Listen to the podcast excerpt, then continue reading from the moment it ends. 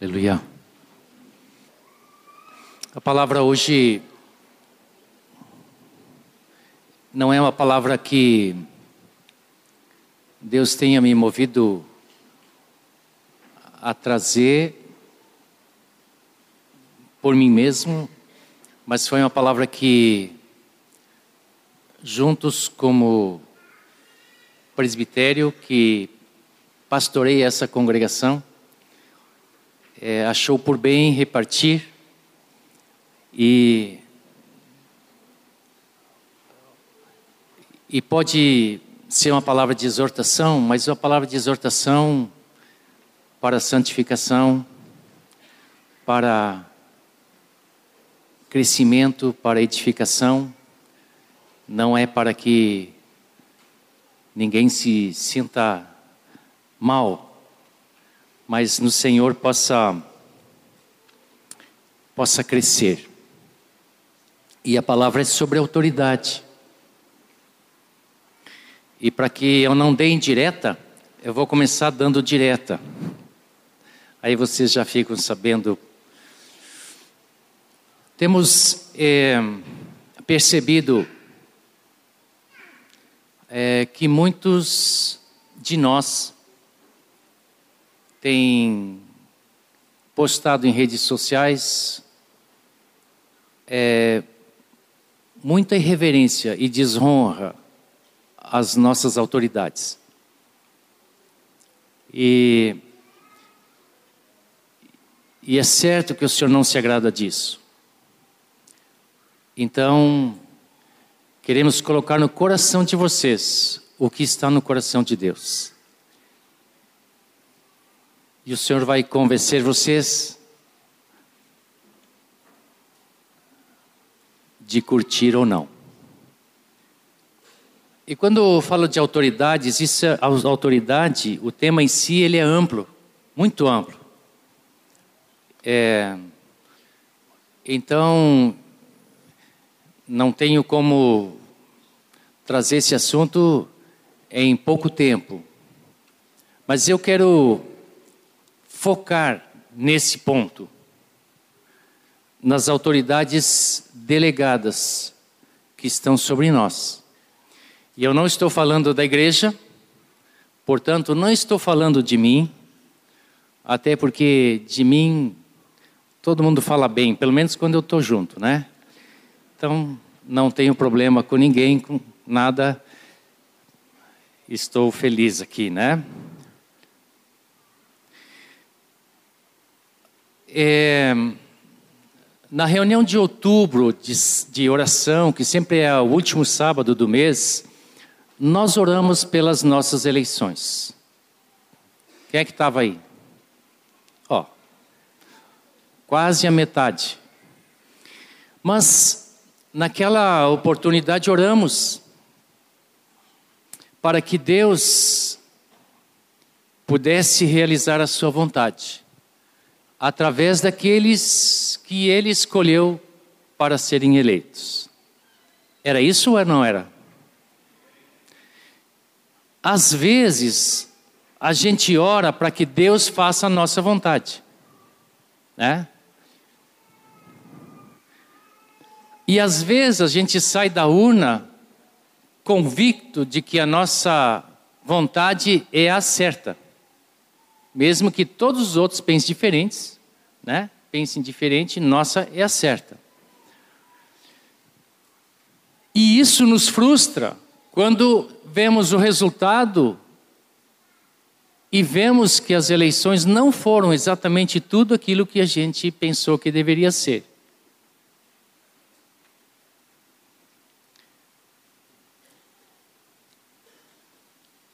Então, Pergunto: será que Deus não está por dentro da política brasileira? Será que Ele não está sabendo de toda essa corrupção que nós vemos a olhos vistos?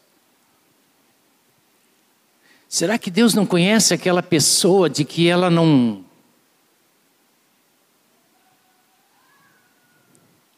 Sim ou não? Deus conhece. Mas Deus é tão fraquinho que não conseguiu vencer a eleição. É? Como é que nós pensamos nessas coisas? Estou provocando vocês um pouquinho, né? Sabe que eu fiquei pensando que eu deveria ter revelação do Espírito na hora de votar para saber quem Deus gostaria que fosse eleito. E sabe que isso implica muitas vezes em que não seja o melhor que vai para o governo.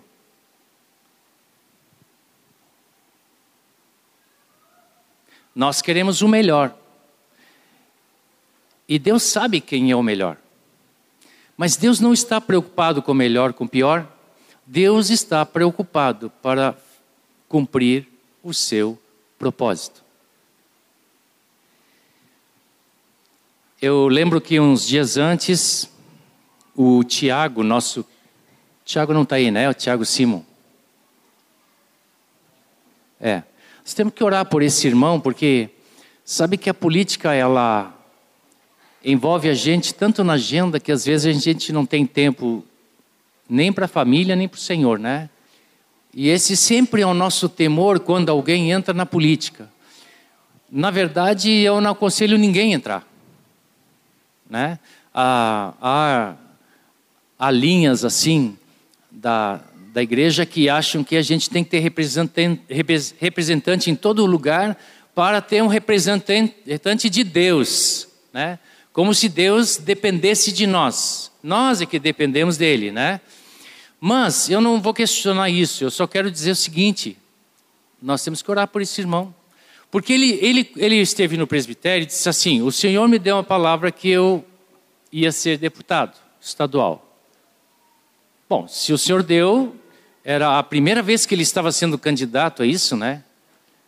Vocês viram nós fazendo propaganda aqui? Não.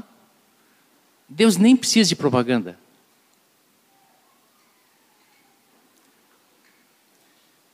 E ele foi eleito. Se foi Deus que falou, certamente Deus cumpriu.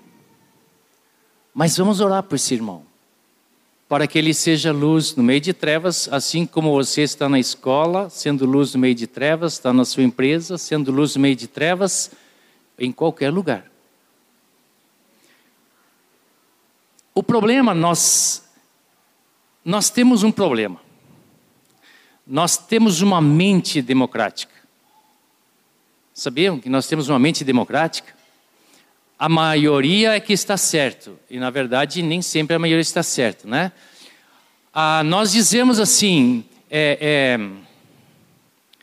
é, é tudo do povo, por meio do povo e para o povo.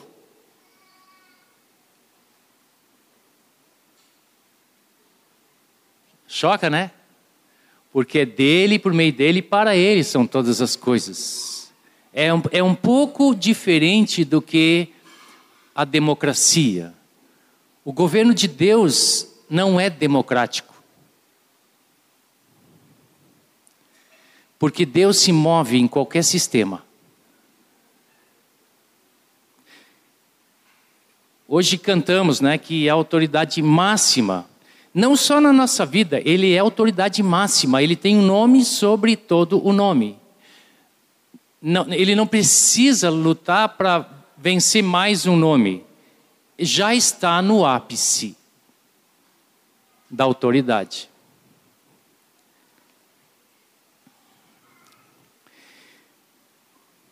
Naquela ocasião de outubro, quando estávamos orando, eu citei aquela, aquele texto de Daniel, tão conhecido, né? Que, que Daniel foi chamado para interpretar o sonho, e, e Daniel então botou os colegas dele para orar, né? E foi buscar o Senhor até ter a resposta. Quando ele teve a resposta do sonho, que o Nabucodonosor nem contou, ele tinha que saber o que sonhou para depois saber o que, que significava o sonho. É difícil essa, né? Que se fosse uma charadinha, talvez alguém descobrisse, mas não saber nem qual é a charada, né? Então fica difícil. Mas Daniel sabia que o Senhor podia fazer. E ele orou, e quando recebeu a resposta, a expressão de Daniel qual foi? Nós temos isso lá em Daniel 2, 20, 21, 22. Seja bendito o nome de Deus, de eternidade a eternidade, porque dele é a sabedoria e o poder. É ele quem muda o tempo e as estações. É ele que remove reis e estabelece reis. Ele dá sabedoria aos sábios e entendimento aos inteligentes. Ele revela o profundo e o escondido. Conhece o que está em trevas e com ele mora a luz.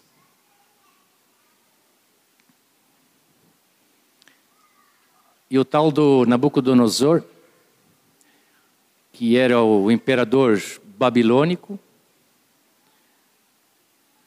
tanto ouviu esse Daniel que um dia se dobrou. Né? Conhecemos a história, é bonita, mas está escrita em Daniel, vocês podem ler. Remove rei, estabelece reis. Muito bem, quando Nabucodonosor foi removido, quem foi entrou no seu lugar? O filho dele. Bassazar, ele era tão corrupto que apareceu aquela mão escrevendo ali, né? Vene, mene, tekel, parsiné, lembra? Medido foste, achado em falta e mas não foi Deus que removeu o rei e colocou outro rei? É Deus quem tira, é Deus quem põe. Talvez alguém pense assim: puxa vida, podia ter deixado Eduardo Campos e matado alguém outro, né? Será que.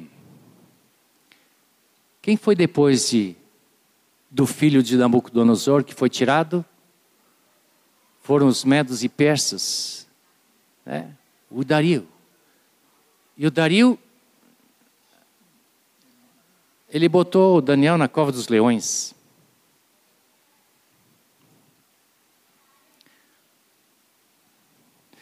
E o Daniel podia dizer assim: Senhor, essa agora tu errou. Agora eu vou ser comido pelos leões. Agora tu errou com o imperador que tu colocou ali e não era nem votado, nem era democraticamente eleito imperador, né? Qual foi a atitude de Daniel? Quem de nós iria tranquilamente para uma cova de leões? Será que o Tiago está pronto para a cova dos leões? Quero voltar àquilo que Jesus disse. Antes de ir embora, Jesus nos deu uma palavra final, que diz o seguinte: toda, toda autoridade me foi dada no céu e na terra, me foi dada a autoridade.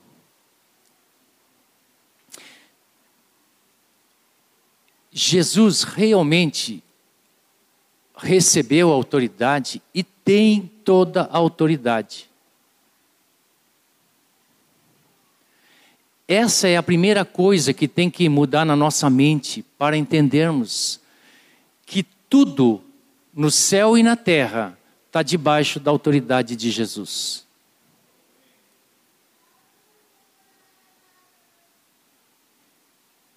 Tudo, toda a autoridade texto que nós conhecemos de Filipenses, né? Pelo que também Deus o exaltou sobremaneira, não é? E lhe deu um nome que está acima de todo nome. Ele é o rei de todos os reis. Ele é o Senhor de todos os senhores.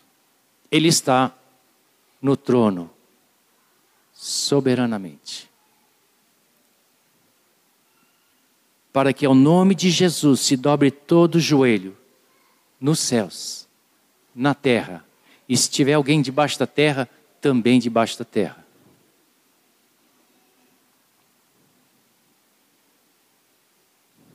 Para a glória de Deus Pai, é que o nome de Jesus é declarado o Senhor. Jesus tem autoridade de fato. Foi-lhe dada a autoridade definitivamente. Aqui, os governantes, terminado o mandato, perdem autoridade. Tiveram a autoridade delegada por um tempo, por um período.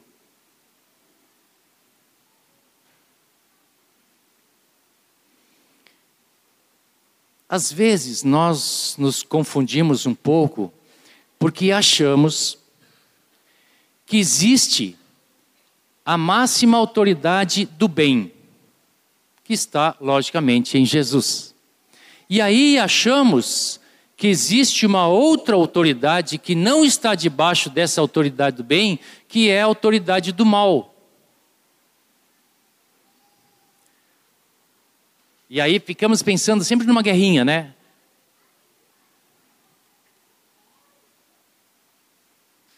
Não pensamos às vezes assim? Eu acho que isso às vezes nos confunde. Mas toda a autoridade, toda, inclusive a do mal, foi dada a Jesus. Sabe o que nós cantamos antes? Não sei se vocês perceberam.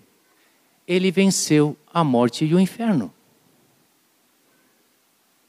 Sabe quem tem autoridade sobre a morte e o inferno? Jesus.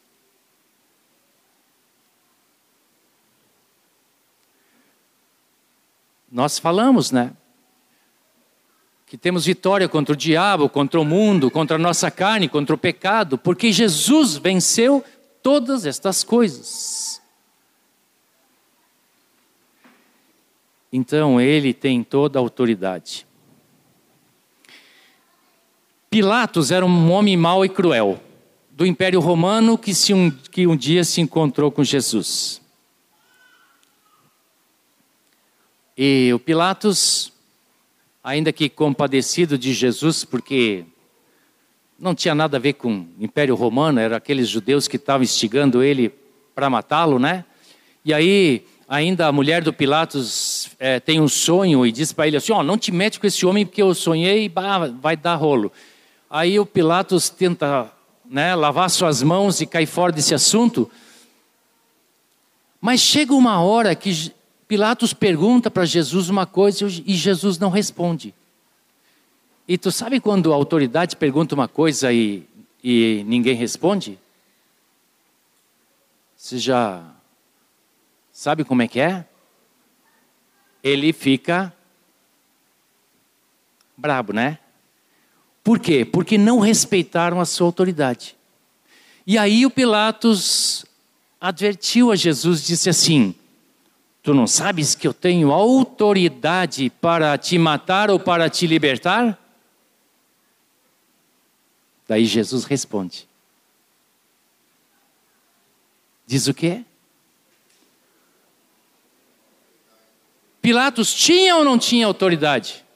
Tinha, Jesus disse: Tu tens essa autoridade, mas tu só a tens porque do alto te foi dada. Ele, Jesus, reconheceu a autoridade delegada. Perceberam? E nós, Somos discípulos de Jesus?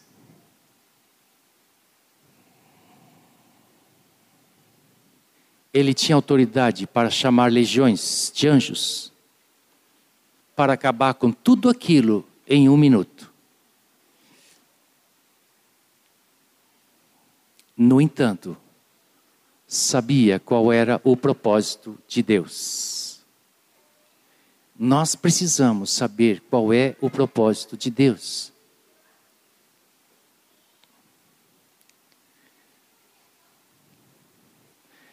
E Jesus sabia.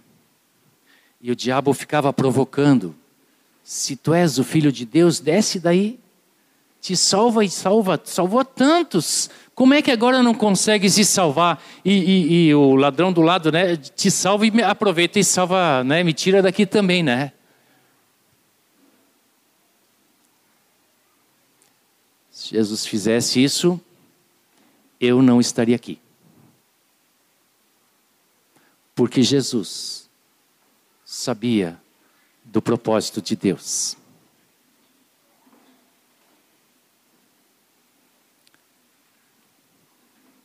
Talvez você diga assim: ah, se eu tivesse autoridade, eu acabaria com essa corrupção toda.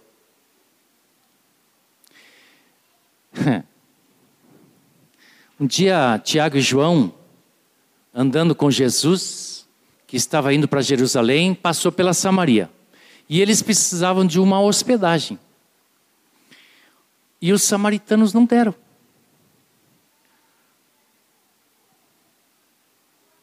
Nada tão grave, né?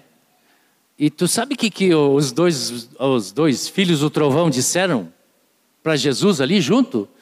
Tiago e João, vocês conhecem o João que escreveu o Apocalipse?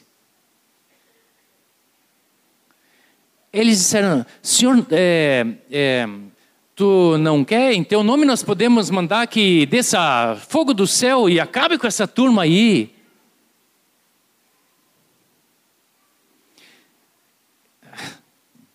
Está rindo por causa do Tiago e João? Então chora por nós. Porque nós somos iguais. Nós estamos loucos para que desça fogo do céu.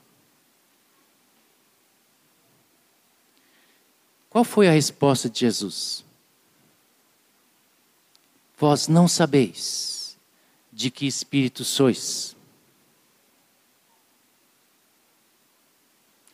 Nós sabemos, você e eu sabe, de que espírito nós somos? É o que destrói ou é o que salva? Quando lemos Apocalipse,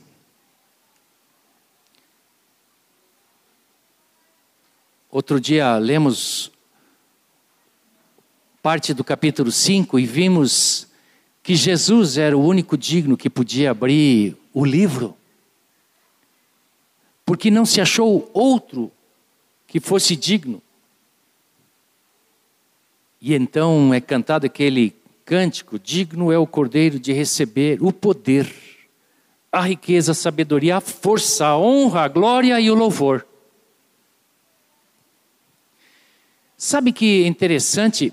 Eu nunca me dei conta, mas quando eu estava lendo, eu me dei conta que quase todo o Apocalipse a partir dali dizia assim, ó, ele foi dada uma coroa ele foi dado uma espada, ele foi dada a autoridade para fazer isso e aquilo.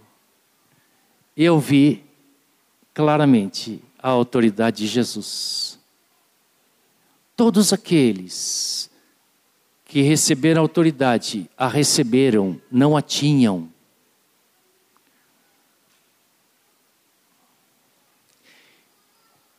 E tem no capítulo 6, quando abre os selos ali, assim, ó, a morte e ao inferno foi-lhe dada autoridade sobre a quarta parte da terra para matar a espada.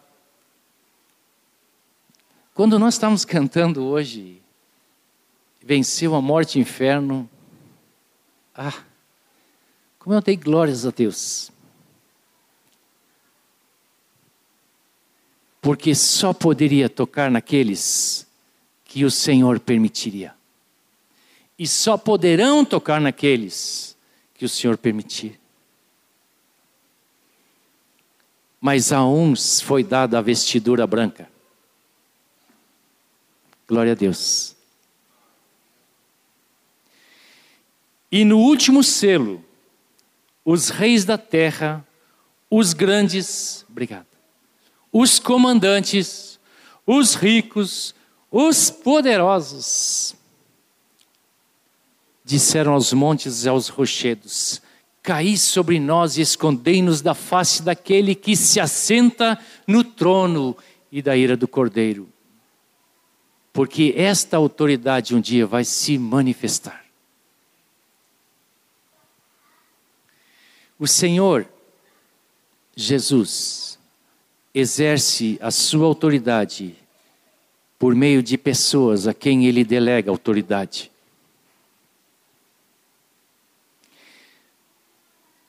Esse é um tema amplo, muito amplo. Agora, nós não precisamos entender tudo. E nem vamos entender tudo. Por mais que nós conheçamos os fatos e tudo, nós não vamos, porque os, o plano de Deus, ele é muito além do nosso entendimento.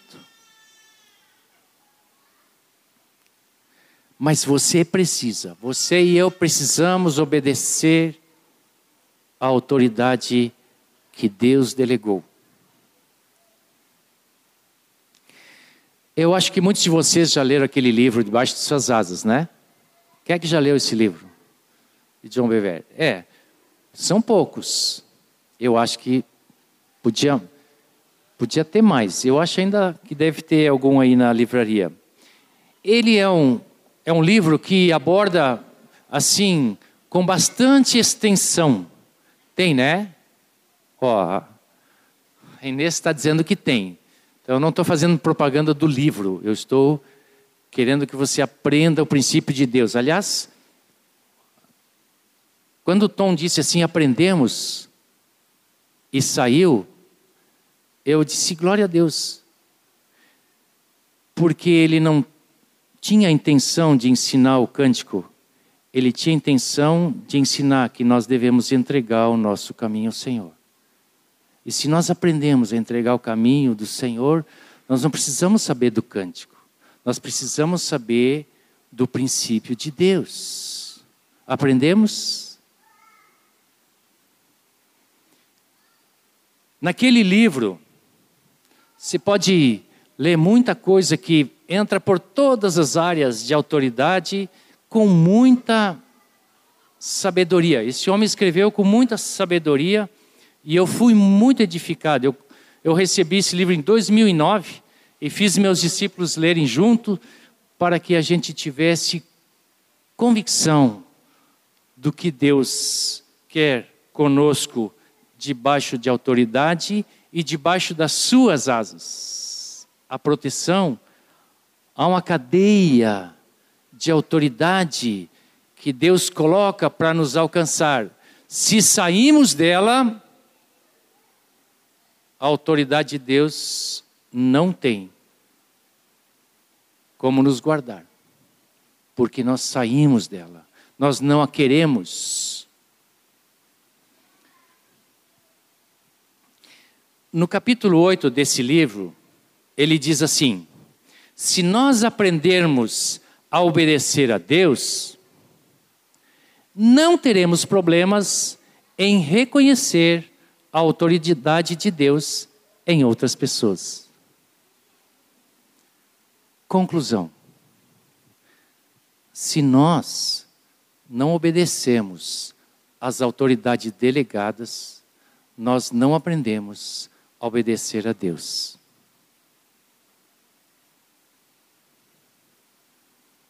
Mexe comigo? Mexe contigo?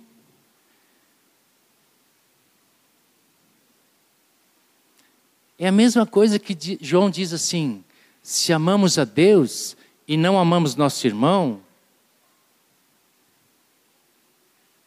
não vem com essa, porque você não ama Deus.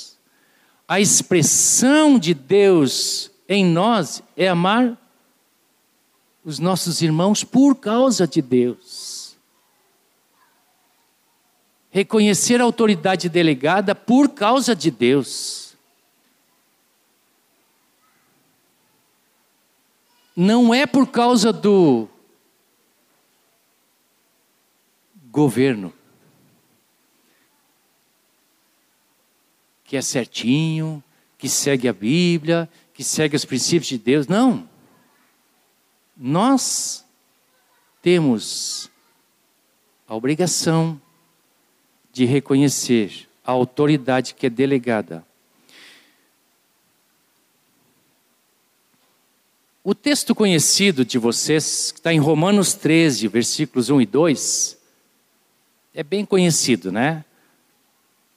Todo homem esteja, esteja sujeito às autoridades superiores, porque não há autoridade que não proceda de Deus, e as autoridades que existem foram por ele instituídas. De modo que aquele que se opõe à autoridade resiste à ordenação de Deus, e os que resistem trarão sobre si mesmos condenação.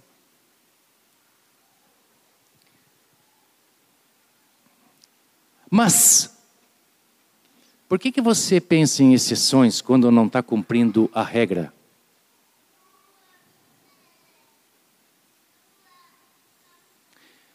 Por que, que será que nós buscamos exceções? Mas, se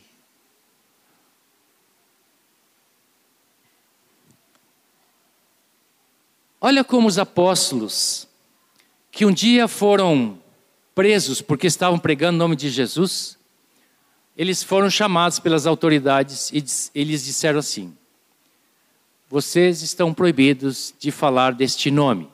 Lembram disso? E os saíram dali fazendo o quê?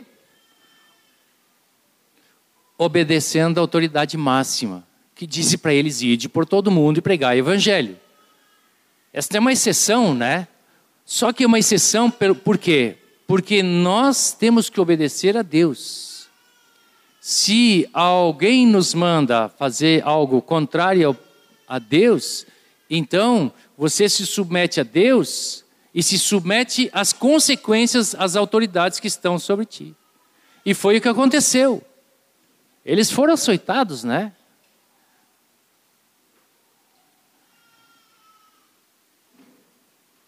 Sofrer as consequências de obedecerem à autoridade.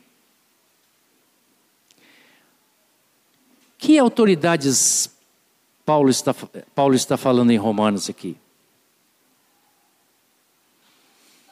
São autoridades civis e governamentais. Não é o pastor, não é o discipulador, ele está falando de homens da sociedade. Mas Paulo, ouve bem, Paulo, aquele império romano, cruel, injusto, crucificou Jesus. Eu, eu gosto muito da expressão que tem na palavra dizendo assim: na plenitude dos tempos, foi manifestado esse Jesus. Aí tu olha a plenitude dos tempos, é um império romano. É um povo judeu subjugado. Que plenitude dos tempos. Bom, os judeus pensaram assim: agora é a nossa salvação. Vem o Messias e vai nos tirar desse negócio aqui. Aí chega o Messias e diz: Meu reino não é desse mundo. Eu não tenho nada a ver com isso aí. E agora? Agora eu quero saber: você vive para este mundo ou vive para um reino eterno?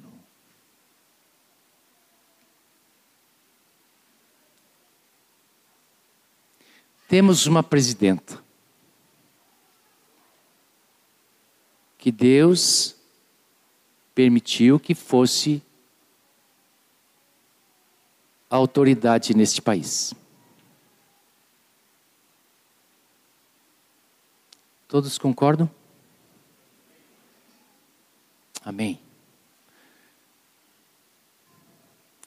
Como falamos dela? Todo homem, diz o texto, todo homem, isso me inclui, isso te inclui, inclui as mulheres. Deus determinou uma linha de autoridade pela qual ele opera.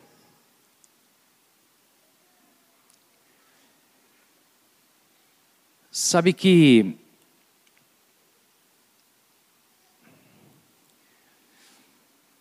avaliando um pouco assim a história, né, do nosso tempo aqui, é, eu tenho uma tristeza, porque os nossos filhos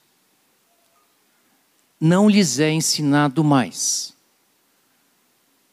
uma autoridade em casa.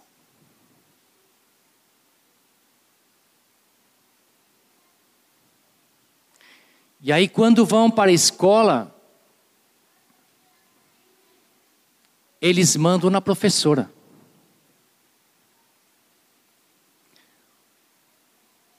Quando andam de carro, eles mandam no guarda.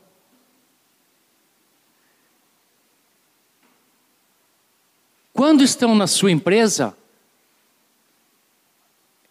eles acham um meio de burlar a autoridade. E tudo começa em casa.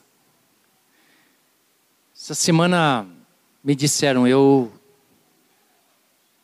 não tenho Facebook, mas diz que está lá que os muçulmanos ensinam suas crianças desde criança, desde pequeno, de que vale a pena morrer por Alá. Se nós pudéssemos ensinar nossas crianças e dizer que vale a pena morrer pelo Senhor dos Senhores, talvez estivéssemos preparando eles melhor para o futuro. Não como um ato de rebeldia, mas como um ato de submissão. Paulo escreveu a Timóteo assim: Sabe, porém, isto nos últimos dias, coitado Timóteo tinha que ouvir o que nós tínhamos que ouvir, né? Mas ele deixou escrito só para que chegasse até nós. Então, nos últimos dias, agora é para nós, sobrevirão tempos difíceis, pois os homens serão egoístas, avarentos, jactanciosos, arrogantes, blasfemadores, desobedientes aos pais. Ô, turminha aí, ó, né? Ingratos, irreverentes, afeiçoados, implacáveis, caluniadores, sem domínio de si, cruéis, inimigos dos, do bem, traidores, atrevidos, enfatuados, mais amigos dos prazeres que amigos de Deus. É, não tem ninguém jogando videogame aí atrás, né? Um joguinho, né? Tá todo mundo mais amigo de Deus do que os prazeres. Tá bom. Então, tendo forma de piedade, negando-lhe, entretanto, poder Certo? Tá lá. Esse é o tempo. Não parece para vocês de que essa realmente é uma geração que não aceita nenhum governo e autoridade sobre si? Se é irreverente, se é desobediente, se é cruel, não parece para vocês? Não é isso que vocês veem lá fora? Não é? Então me diz uma coisa: qual é a orientação de Paulo para Timóteo? Qual é? Foge também destes. E nós nos sentamos na roda dos escarnecedores. Vocês entendem o que Deus quer de nós? Se eles aparecerem no teu Face, foge, apaga, deleta, bloqueia. Estamos nos últimos dias. A moda, a moda sempre é rebeldia. Os adolescentes que passaram por mim sofreram um pouquinho na minha mão, né? Agora são jovens bonitos e alguns, muitos casados, né? Mas por quê? Porque os adolescentes, eles estão naquela fase de aceitação. E aí estão numa escola onde todo mundo se veste assim, de fala assim, é, penteia assim, de, tudo, né? E aí eu olho para eles e digo assim: mas escuta aqui, não é para fugir desses e vocês estão se juntando a eles? O exterior para mim faz pouca diferença. Só que o exterior mostra um interior. E isso para mim faz toda a diferença.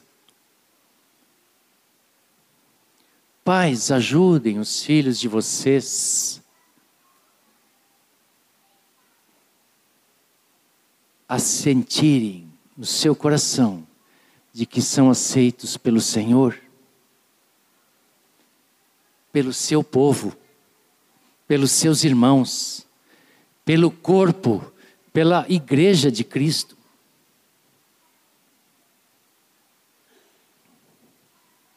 Não deixe eles abandonados no meio de uma turba de rebeldes. O mundo aplaude os rebeldes. Quem é dos anos 60 aqui?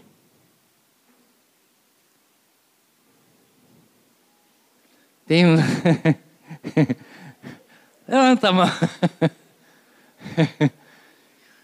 O que nós vimos nos anos 60 foi um levantar de, de uma geração rebelde, quebrando todos os costumes.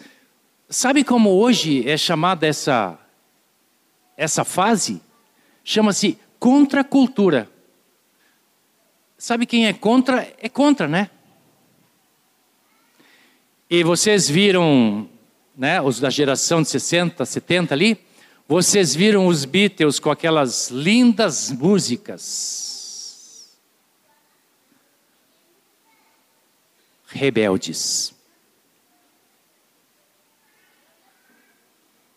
Se vocês olharem na história dessa recente ali, vai estar escrito assim: se levantaram contra todos os costumes de família e de religião. Está lá na história falado por gente que nem está aqui, está lá. Joga fora Beatle. Movimento hippie, né? Os que viveram naquele tempo viram aquele, aquela quebra de costumes, aquela rebeldia, dizendo que o sexo é livre. Que ele não, eles não queriam estar presos aos padrões morais da sua época.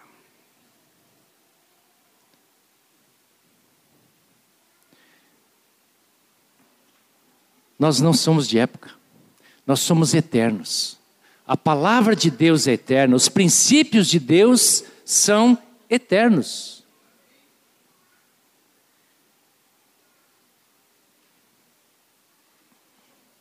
A igreja tem que permanecer na verdade. Foge desta influência dos padrões deste mundo.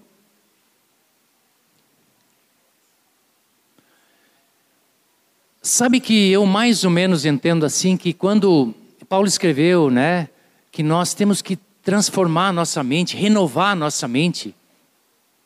É porque nós nascemos numa sociedade assim, vamos vendo, ouvindo, né? Essas coisas assim e nós vamos formando a nossa opinião como todo mundo, né?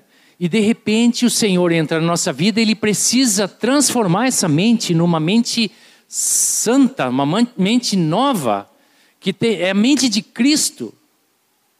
Essa transformação tem que ser pela renovação da nossa mente. Porque a mente que foi criada nesta sociedade, ela vai ouvir as coisas e absorver padrões dessa sociedade. Mas nós temos a verdade, nós temos a revelação. nós temos que entender qual é a perfeita, agradável e boa vontade de Deus. Isto só é possível se a nossa mente for transformada. Porque com a nossa mente a outra, a submissão é o nosso maior inimigo. Nós queremos ser livres, nos sujeitar, isto é uma escravidão. Não é assim? Universitários.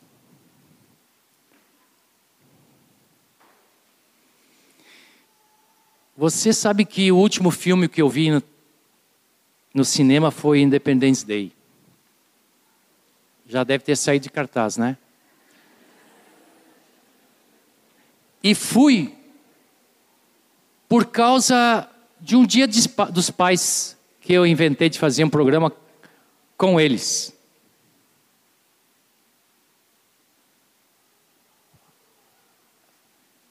Eu acho que errei.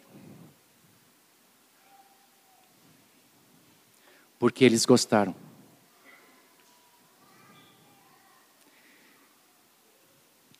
Para não mentir aqui, e depois disso eu ouvi Paixão de Cristo e Lutero. Eu não estou dizendo que vocês não devem ir ao cinema, isso não está escrito na Bíblia. Mas acontece que eu estou tendo tanta dificuldade na minha vida de renovar minha mente, que eu não tenho tempo para essas coisas. Eu não consigo. Ah, às vezes, é, alguém da minha família está com a televisão ligada, vendo algum filme, e graças a Deus, a televisão lá em casa é muito pouco usada, assim. E eu, eu, eu fico em pé. Eu fico em pé, dou uma olhadinha assim, porque eu já sei que vou, já estou saindo, já estou de saída. Eu não, eu não vou gastar meu tempo de horas ali, quando eu tenho algo mais importante para fazer. Queridos, eu não sou espiritual fazendo isso, mas eu quero ser espiritual. eu decidi na minha mente transformá-la, deixar que o Espírito Santo renove a minha mente.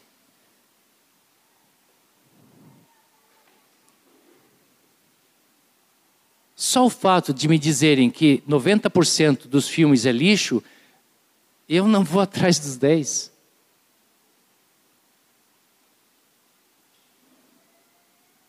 Mas eu não tô, eu não estou aqui para impor nada. Eu estou aqui para que vocês abram o coração de vocês para o Senhor. Ele quer fazer uma grande obra em nós. E os últimos dias estão chegando. Com o que, que nós vamos gastar nosso tempo?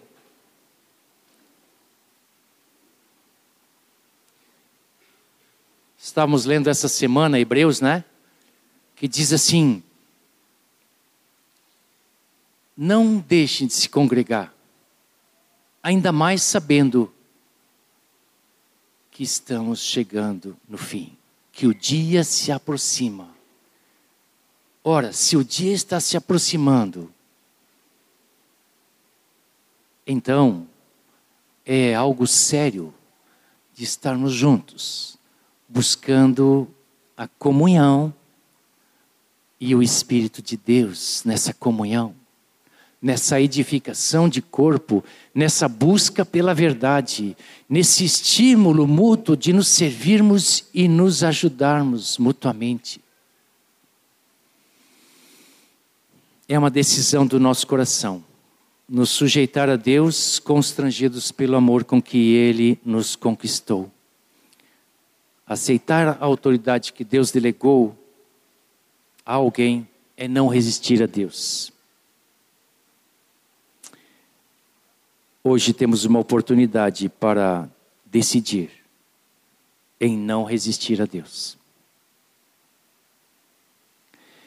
é uma posição voluntária.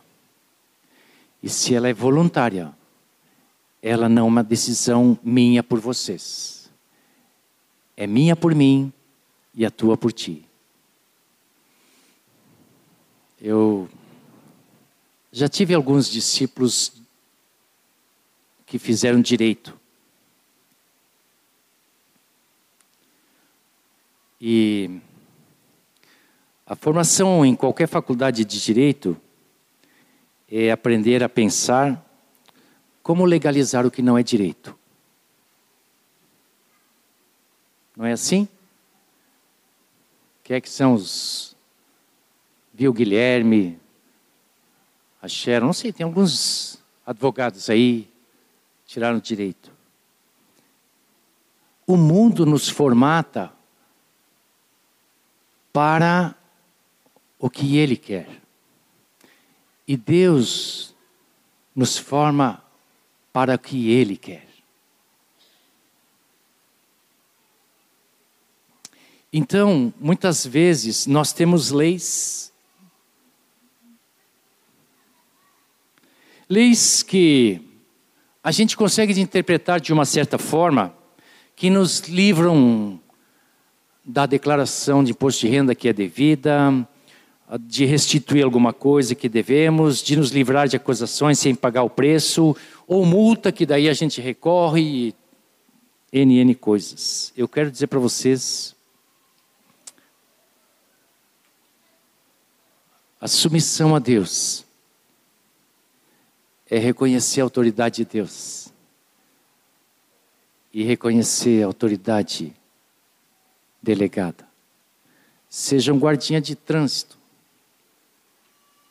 Você já agradeceu um guardinha de trânsito que lhe multou? Essa seria a atitude mais correta de alguém que reconhece nele a autoridade de Deus. Quero ler com vocês, já estou na última página, tá? vocês, tem umas crianças inquietas, né? Mas aguenta mais um pouquinho. 1 Pedro, capítulo 2, versículo 11. Amados e amadas, Exorto-vos como peregrinos e forasteiros que sois, a vos absterdes das paixões carnais que fazem guerra contra a alma, mantendo exemplar o vosso procedimento no meio dos gentios, para que naquilo que falam contra vós outros, como de malfeitores, observando-vos em vossas boas obras, glorifiquem a Deus no dia da visitação. Sujeitai-vos a toda instituição humana por causa do Senhor, quer seja o rei como soberano, quer as autoridades como enviadas por ele, tanto para castigo dos malfeitores como para louvor dos que praticam o bem. Porque assim é a vontade de Deus, que pela prática do bem façais emudecer a ignorância dos insensatos, como livres que sois, não usando todavia a liberdade por pretexto da malícia, mas vivendo como servos de Deus. Tratai com honra, todos com honra. Amai os irmãos, temei a Deus, honrai a Dilma. Aleluia. Quero terminar com dois exemplos bíblicos que entenderam, homens que entenderam isso. O primeiro é José. José era um dos filhos de Jacó, pre preferidos, preferido pelo seu pai. Só isso já basta ter a antipatia dos irmãos, né? E foi assim. E na primeira oportunidade, eles pegaram José e venderam ele como escravo. Não bastasse que fosse escravo, no Egito, ele foi um escravo na casa do Potifar, até cair nas mãos da Potifeia. E aí, injustamente, foi colocado numa prisão cinco estrelas. Um calabouço, eu não sei como é que era aquilo lá. E lá ele ficou dois anos pendurado.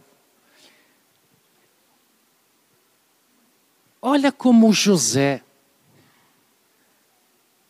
andou por todo esse tempo. Ele poderia dizer agora, indo para o Egito, amarrado naquela fileira de escravos, podia dizer assim: Bom, meu povo me abandonou, eu estou indo para um lugar desconhecido, eu sou escravo, ninguém me vê aqui, eu agora vou me safar dessa situação aqui. Não, não disse isso. Ele foi fiel a Deus. Na casa de Potifar, ele foi impecável. E não tinha ninguém controlando ele, nenhum discipulador para saber se ele estava fazendo certinho. Não tinha nenhum apóstolo que de vez em quando ia para o Egito perguntar: Como é que tu estás, José? Não, ficou lá sozinho.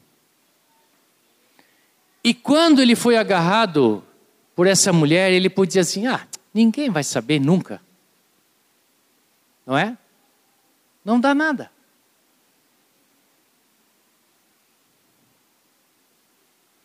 E ele foi fiel ao seu Senhor.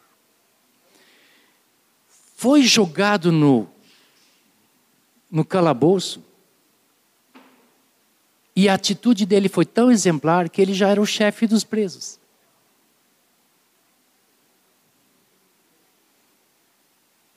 Que honra ter chefe de prisão, sendo um preso, né? Mas este é o homem que Deus poderia usar. Alguém disse uma vez: José foi indo de ré, de ré, de ré, de ré, até cair sentado no trono. Hã? E ali o Senhor pôde usá-lo. Quando chegaram seus irmãos, agora é a hora, né? Agora eu tenho autoridade Agora eu vou pegar o pescoço um por um. Ele tinha autoridade de fazer isso? Sabe o que ele diz? Ele diz assim: irmãos, irmãos de carne, né? Não se preocupem. O Senhor sabia que viria uma, uma seca e me enviou adiante de vós, para que vocês não morressem e pudessem ter alimento nesta seca. Queridos,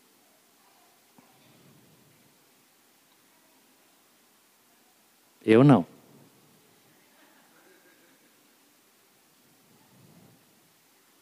Mas um homem que entendeu a autoridade de Deus. Um outro, Paulo. Paulo um dia foi. Deram-lhe um tapa, né? Porque estava falando coisas de Jesus e aquele sinédrio não estava querendo ouvir nada. E bateram nele. E a resposta dele foi interessante, né? Ele disse assim: Ô oh, parede branqueada, por que, que tu me bate, né? Era um homem vestido de branco assim, né? Então, só que ele não sabia que era autoridade. E aí alguém se levantou, ô oh, Paulo, como é que tu injurias a autoridade? E ele prontamente, prontamente, disse: Olha, eu não sabia que era autoridade. Eu não sabia. E ainda cita o texto lá de Êxodo, dizendo assim: Que não amaldiçoarás o príncipe do teu povo. Amaldiçoar é dizer mal, é, é maldizer.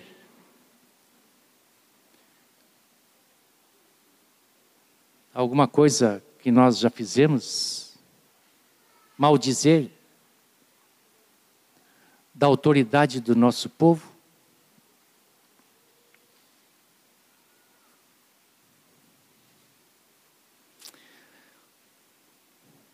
O texto de 1 Timóteo 2 diz assim: Antes de tudo, eu vou inferir aqui, ó. Antes de você amaldiçoar, exorto que se use a prática de súplicas, orações, intercessões, ações de graças em favor de todos os homens, em favor dos reis e de todos os que se acham investidos de autoridade, para que vivamos vida tranquila e mansa, com toda piedade e respeito. Isto é bom e aceitável diante de Deus, que nos salva, nosso Salvador. Então, depois que nós intercedermos, orarmos, suplicarmos, dermos graças a Deus, eu acho que não sobra mais espaço para maldizer. Então, antes de tudo, vamos orar por nossas autoridades. Todos os dias, vamos orar por nossas autoridades, com súplicas, mas com ações de graças. Existe um testemunho do primeiro século de um de alguém que escreveu uma carta de um tal de Dioneto, Dionetos, não importa quem e quem escreveu, mas ele diz assim, sobre os cristãos da época da primeira, do primeiro século. Falando deles, disse assim: eles passam seus dias na terra, mas a cidadania deles é celestial. Eles são de carne, mas não vivem segundo a carne eles obedecem às leis prescritas e, ao mesmo tempo, superam as leis através de sua vida. Aqueles que os odeiam são incapazes de dar uma razão para este ódio. Se fosse hoje, ainda teria uma linha a mais. Tem internet, mas só escrevem coisas nada a ver com esse mundo falando de nós. Isso nos caracteriza? Vejam as boas obras e glorifiquem a nosso Pai. Eu não poderia terminar sem falar do nosso Senhor Jesus, do seu exemplo. Um texto que nós conhecemos, que é continuidade do 1 Pedro, capítulo 2. No versículo 21 diz assim: Pois que também Cristo sofreu em vosso lugar, deixando-vos. Também Cristo sofreu, ou seja, é bem possível que nós vamos sofrer, porque quem quiser viver piedosamente vai ter a oposição do mundo. O mundo só ama aos que são dele. Jesus disse isso. Se me odiaram, vão odiar vocês. Mas Jesus é o nosso exemplo. Ele sofreu em vosso lugar, deixando-vos exemplo para seguirdes os seus passos, o qual não cometeu pecado, nem dolo algum se achou em sua boca Pois ele, quando ultrajado, não revidava com ultraje, quando maltratado, não fazia ameaças, mas entregava-se àquele que julga retamente. Alguém que julga retamente, que tem o nome sobre todo nome, que lhe foi dada toda a autoridade. É esse debaixo de quem você está? É debaixo dessa, dessa autoridade de governo que você está, te entrega aquele que julga retamente. Se você se entregar, aprendeu? Entrega o teu caminho ao Senhor. Aprendeu? Se aprendemos, então podemos descansar, porque o mais Ele fará. Pai querido, obrigado, Senhor. Obrigado por tua palavra, que é clara. Obrigado, Senhor, porque queremos confiar em Ti, sempre. Não estamos na mão do inimigo, estamos em Tuas mãos. Se Tu sofreste, Senhor, nós queremos seguir Teus passos, ainda que soframos. Mas o nosso testemunho e a nossa decisão aqui, Senhor, é de seguir-te, é de reconhecer a tua autoridade, é de nos submeter à tua autoridade e confiar, Senhor, que tu vais mover quem tu tens que mover e remover quem tu tens que remover para que o teu propósito seja realizado. Realize em nós, Senhor, a tua vontade em nome de Jesus. Amém. Amém e amém. Glória a Deus.